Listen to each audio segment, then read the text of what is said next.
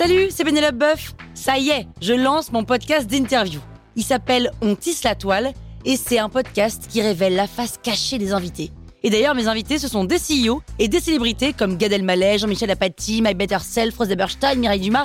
Et évidemment, je pose des questions qu'on n'ose pas toujours poser et je leur fais faire des tests, des challenges, je leur fais jouer l'harmonica, grignoter des trucs, bref.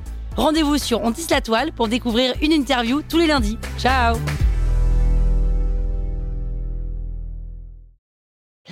Sur écoute. Salut, c'est Caroline Jurado. Vous avez envie de capter la crypto? Vous êtes au bon endroit. Un épisode par jour et vous aurez fait le tour. Vous allez devenir riche. Power Angels.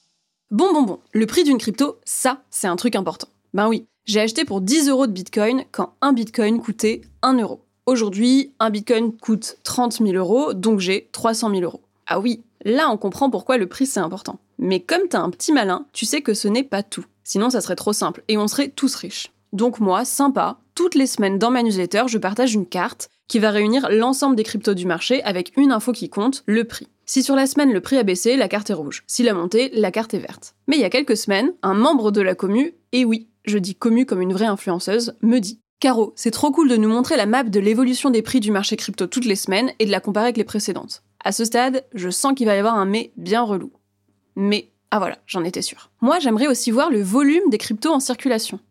Et oui, il a raison. C'est important de connaître le volume des cryptos qui s'échangent. Mais je sens que pour toi, tout d'un coup, ça devient abstrait. Quand on parlait de prix, là, tout le monde suit, et dès qu'on creuse, il n'y a plus personne. En fait, le volume des transactions, ça te permet de savoir s'il y a beaucoup de cryptos qui se vendent et qui s'achètent. Plus il y en a, plus on dit que le marché est liquide. Ça veut dire que c'est facile d'en acheter et d'en vendre. Parce qu'imagine, t'as acheté tes 100 euros de bitcoin qui coûtaient 1 euro. Aujourd'hui, tu possèdes donc pour 300 000 euros de bitcoin.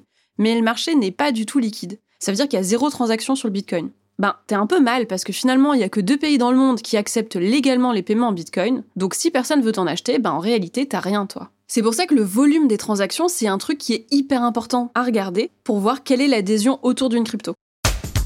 Power Angels. La toile sur écoute.